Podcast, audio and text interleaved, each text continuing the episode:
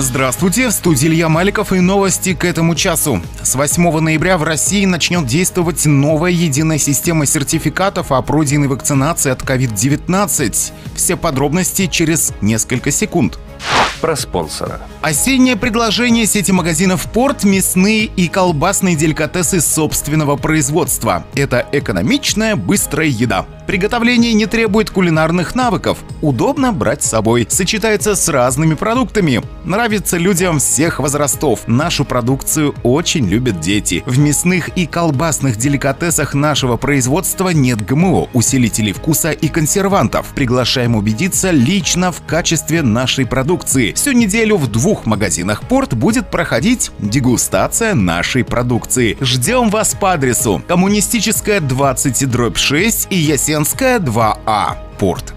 Про главное. С 8 ноября в России начнет действовать новая единая форма сертификатов о пройденной вакцинации от COVID-19. Сертификат будет автоматически формироваться в виде электронного документа на русском и английском языках не позднее, чем через три календарных дня после завершения вакцинации. В сертификате предусматривается место для QR-кода. Предполагается, что новый единый формат документа позволит сократить число случаев мошенничества с сертификатами о вакцинации. Документы, полученные гражданами ранее, будут автоматически преобразованы на портале госуслуг.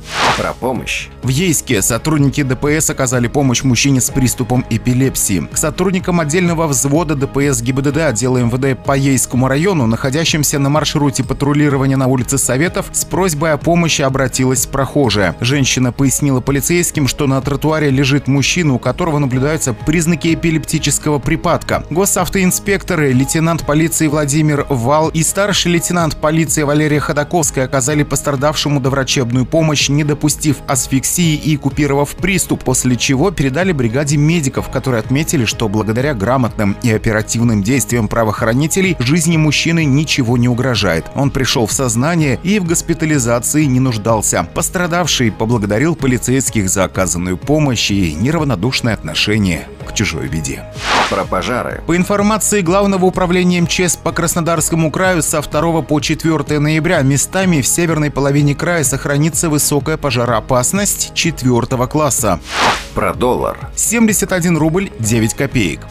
Про евро. 82 рубля 29 копеек.